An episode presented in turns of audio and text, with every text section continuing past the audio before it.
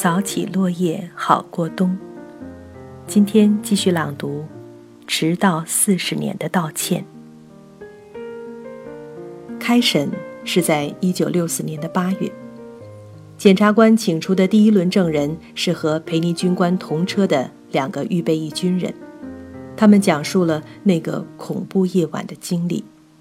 可是事发时，他们两人都还在睡梦之中。惊醒后，全力试图控制车子，在黑夜中能看到的也很有限。因此，从目击犯罪的角度来说，证词不能扣住罪犯。检方的主要证人是为枪手们开车的兰奇。由于兰奇也是涉案者，在开审之前已经在监狱里待了几个星期。在开审前，兰奇临到上阵的最后关头。突然拒绝出来作证，他宣称自己在牢里待了三十天，失眠，精神上受到侵扰，情绪低落到极点，因此现在他可能不负责任的作证和签字，所以不能出庭。证人葛斯塔也采取了同样的态度。经过检辩双方的反复争辩。最后，兰奇和葛斯塔在调查阶段对联邦探员的交代，还是被法官斯凯尔顿同意呈堂。在美国宪法中规定，被告有权面对自己的证人，证人要当场宣誓说实话。可是，依据佐治亚州当时的一条法律，法官有权决定这样的书面证词是否可以呈堂。这条容许未经誓言证词的法律，后来被判定是违宪而废除，这是后话了。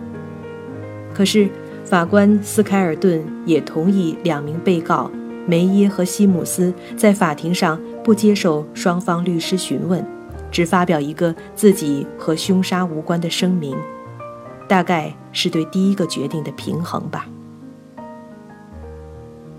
这样。兰奇和葛斯塔虽然没有出庭作证，可是当时宣读的他们的交代证言是合法的证据。在结辩的时候，州检察官对陪审员们说：“他认为兰奇和葛斯塔对联邦探员的交代是压倒性的证据。”他称被告是冷血谋杀者，他试图唤起陪审员们对这个黑人的恻隐之心。检察官告诉他们，培尼军官和他们是一样的人，也会感觉痛苦，也渴望生活。培尼军官对自己生命的珍视，和被告一样，和陪审员们一样，也和检察官一样。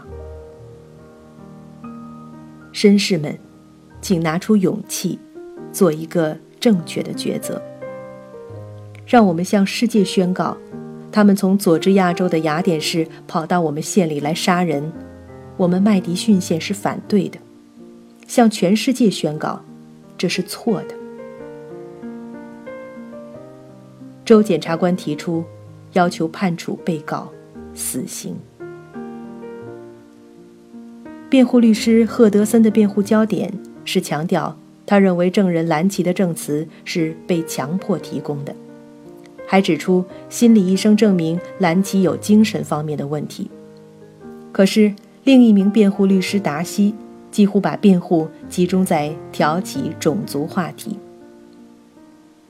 他的结辩带有极大的煽动性，甚至提到联邦政府意图陷害南方白人的谣言。他还对陪审员们说：“我们麦迪逊县的陪审团是在把电椅变成一个祭坛。”用我们人类成员的新鲜纯净的肉体，去满足那些愤怒暴徒们野蛮未开化的、充满报复心的欲望。甚至多次提醒，你们是白人的陪审团。是的，十二名陪审员全部是当地的白人。如果放到今天，也就是我们的邻居们。据说。他们之中至少有三分之二是三 K 成员，或者是三 K 的同情者。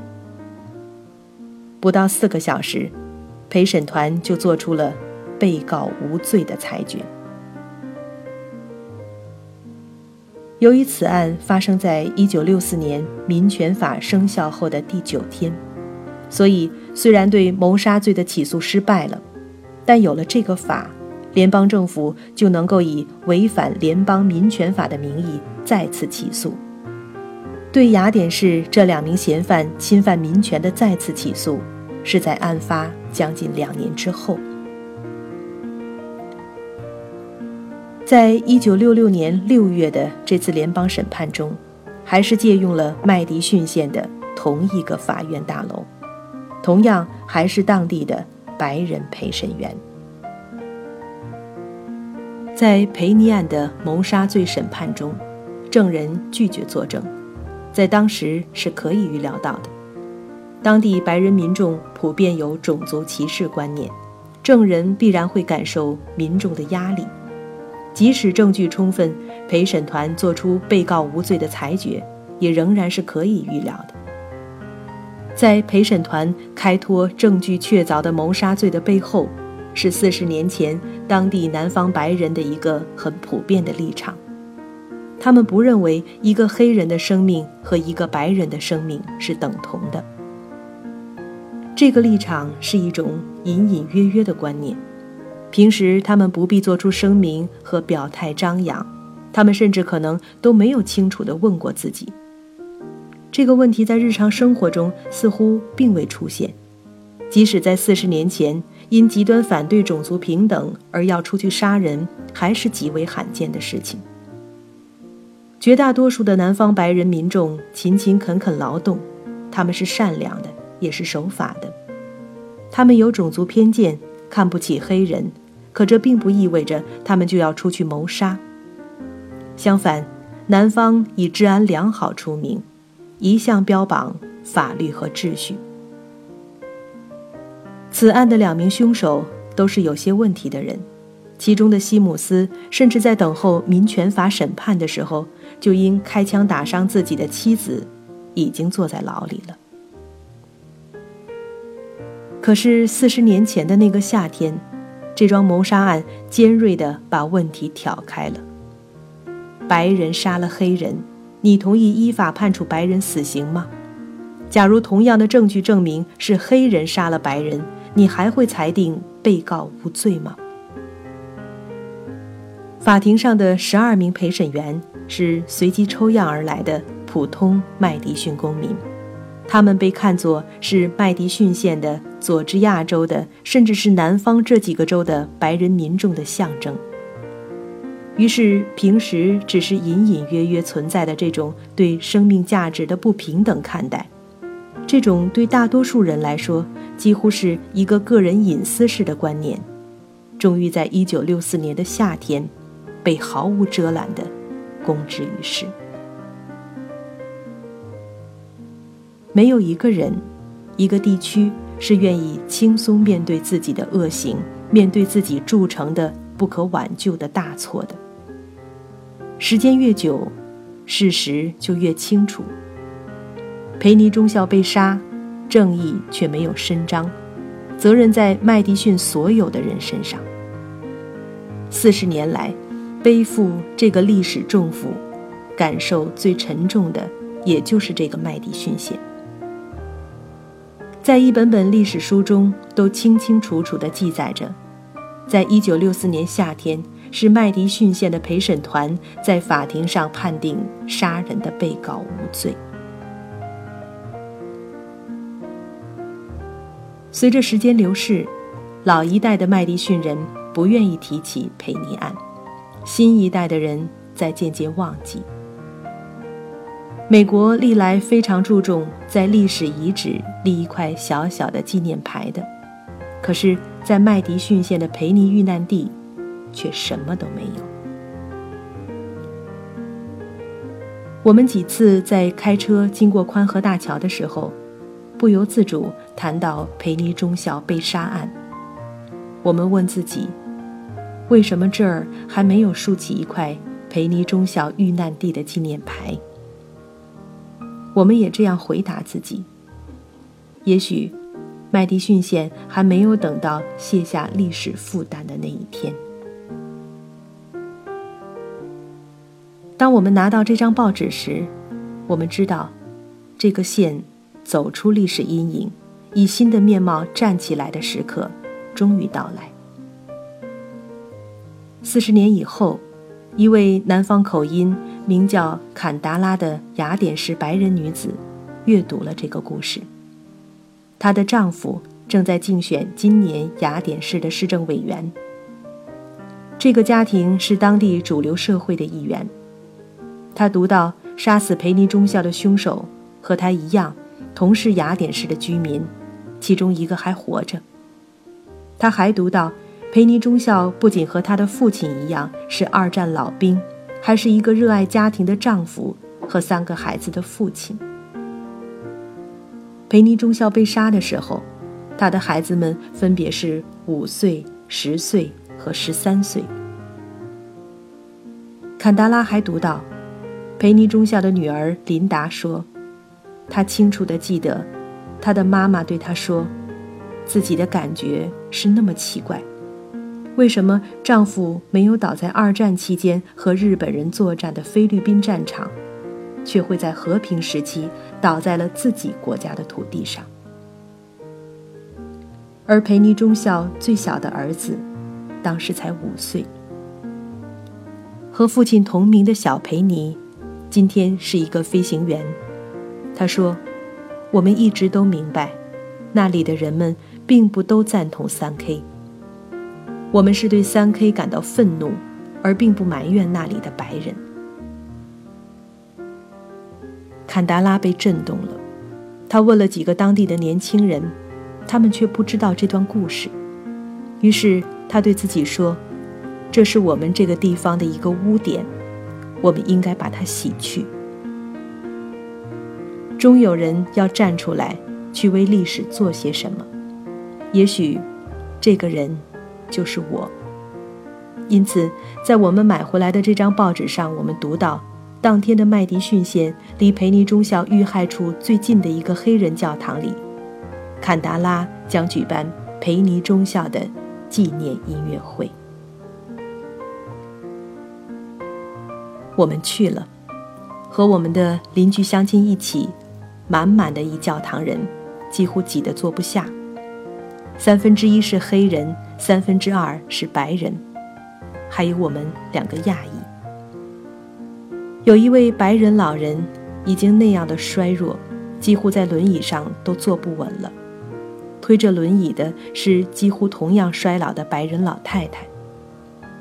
他们缓缓艰难地走向大门，年轻人连忙上去相扶。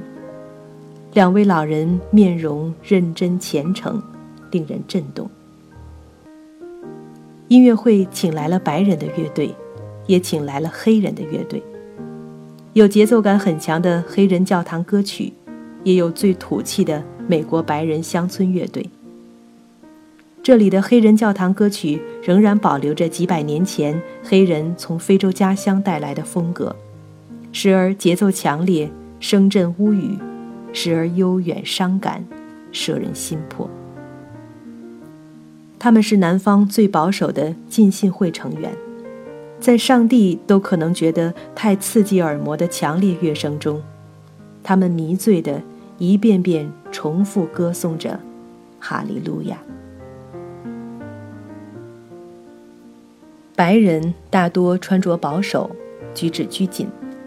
一开始大概还不习惯黑人教堂的风格，还是默默安静地坐着。黑人牧师招呼他们，一起唱起来、跳起来啊！别忘了，这可是教堂。可是白人的教堂多为庄严肃穆的风格，走进教堂，他们比平时的自己更安静。在这个时候，上来了一个穿着粉红外衣、又矮又胖的黑人老太太。我以为她一定是走错了才上台的，可是她一开口，歌声饱满纯净，一下子感染了所有的人。她在台上边唱边舞，时而高亢，时而低吟。她似乎是随心所欲的边说边唱，像是一个女神。又像一个女巫。他也不需要预先写好的歌词，他的歌词就是他和在场所有人的对话，也是和上帝的对话。他一遍一遍地重复，似乎可以无穷无尽，所有人却都像中了邪一样，随着他唱起来，一遍又一遍。很多人也坐不住了，站起来手舞足蹈，直到所有的人都成为他的和声部。他从台上唱到台下，到最后似乎只是在哼哼唧唧地跟自己说话，人群却完全被他迷住了。歌声变得狂热，似乎要冲出屋顶去，直到他最后举起双手表示结束，人群一起爆发出欢呼。和掌声。当地黑人儿童的圣歌合唱团朝气蓬勃，充满着活力。这种风格的童声合唱团在美国的几乎所有黑人教堂里都有。他们有非常鲜明的黑人文化特色。四十年前，培尼中校必须在夜间才敢穿越南方，而且他最终也没能活着穿越出去。这个教堂的黑人牧师说，他当时还小，消息传来，他的父母吓得不知如何是好，慌张的像鸵鸟一样，用油漆把窗子都刷上了漆。而今天，在他的教堂里，麦迪逊的黑人孩子们放声歌唱，目光纯净，充满了自信。我转回头，向身后的一名白人妇女微笑了一下。她也笑了，眼中却泪光闪闪，就如同当年麦迪逊县十二名陪审员的背后是南方白人普遍的种族歧视立场。四十年后的今天，麦迪逊县纪念音乐会的背后，已是一个新生的美国南方。四十年过去了。乡亲们聚在一起，把他们久久背负的歉疚说出来。他们认为，今天南方的变化不是黑人胜利了，而是所有的人都胜利了。我们都走出了扁狭，超越了自己的局限和族裔的樊篱。我们排在耐心的队伍里，等待在一本纪念册上。签下自己的名字和地址。这个纪念册将送给培尼中校的孩子们，这是新一代的麦迪逊人向培尼中校的家庭为他们的父辈做出一个迟到了四十年的道歉。我们在英语姓名之后还签上了中文，让他们知道，在今天种族融合的新生的麦迪逊县里。还包括了我们这样的外来亚裔。麦迪逊县的白人首席法官来了，还有一位其貌不扬的矮个黑人，是佐治亚州最高法院的大法官，特地从亚特兰大赶来。他告诉大家说，四十年前他只有十七岁。裴尼案的消息传来，父亲把他和正在空军服役的哥哥叫到一起。对他们说：“培尼中校被杀死了，正义却没有得到伸张。我们应当从这样的事件中吸取教训。我们不能诉诸仇恨，我们要懂得如何寻求公正。”他的父亲经营保险业，以前希望他能够继承父业，可是就在那一天，他决心进法学院做一名法官。他说：“没有培尼中校，就不会有我的今天。”这次纪念音乐会上得到的捐款，将用于在培尼中校被害处树立一块纪念铜牌。我们走出来，在夕阳之下，回望这个谦卑的乡村教堂，想起坎达拉在音乐会上说过的那句话。我们今天聚在一起，不仅是在见证麦迪逊县的历史，我们是在创造历史。